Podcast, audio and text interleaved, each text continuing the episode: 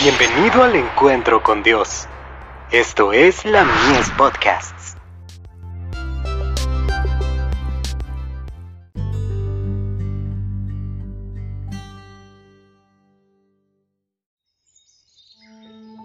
La maravillosa gracia de Dios. Nuestra suprema prioridad. Más buscad primeramente el reino de Dios y su justicia, y todas estas cosas os serán añadidas. Mateo 6, verso 33. Los oyentes de las palabras de Cristo seguían aguardando ansiosamente algún anuncio del reino terrenal. Mientras Jesús les ofrecía los tesoros del cielo, la pregunta que preocupaba a muchos era, ¿cómo podrá mejorar nuestra perspectiva en el mundo una relación con Él?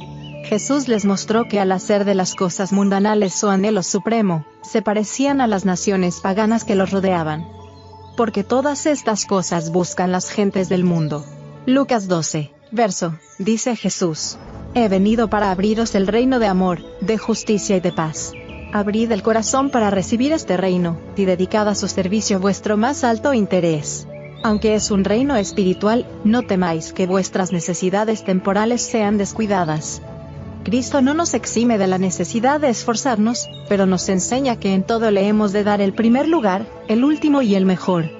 No debemos ocuparnos en ningún negocio ni buscar placer alguno que pueda impedir el desarrollo de su justicia en nuestro carácter y en nuestra vida.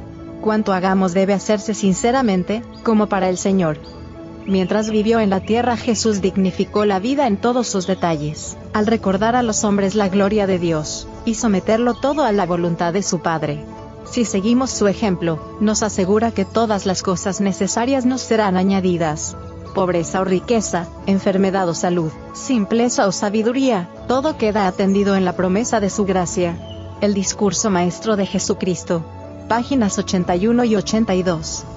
Las dificultades serán impotentes para detener al que esté resuelto a buscar primero el reino de Dios y su justicia. Por el poder adquirido en la oración y el estudio de la palabra, buscará la virtud y abandonará el vicio.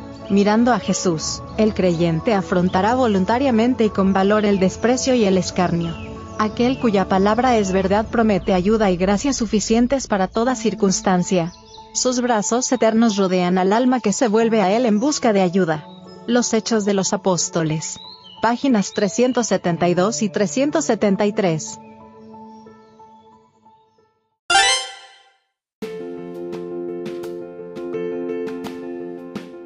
Visítanos en www.ministeriolamies.org para más contenido.